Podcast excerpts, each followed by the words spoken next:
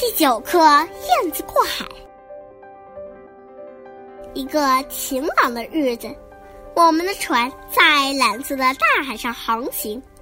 大海呀，水连天，天连水，望也望不到边。一群从北方飞往南方过冬的燕子，在大海的上空不停地飞呀飞呀，它们一定是太疲倦了。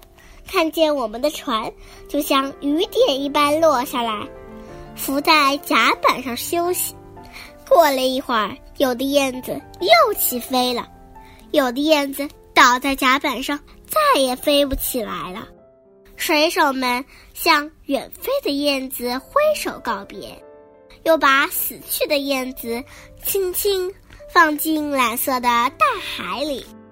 我在船票上画上一只燕子，我知道燕子是一鸟，更知道小小的燕子并不软弱。南来北往，不管路途多么遥远，小燕子总是坚强的飞着，飞着。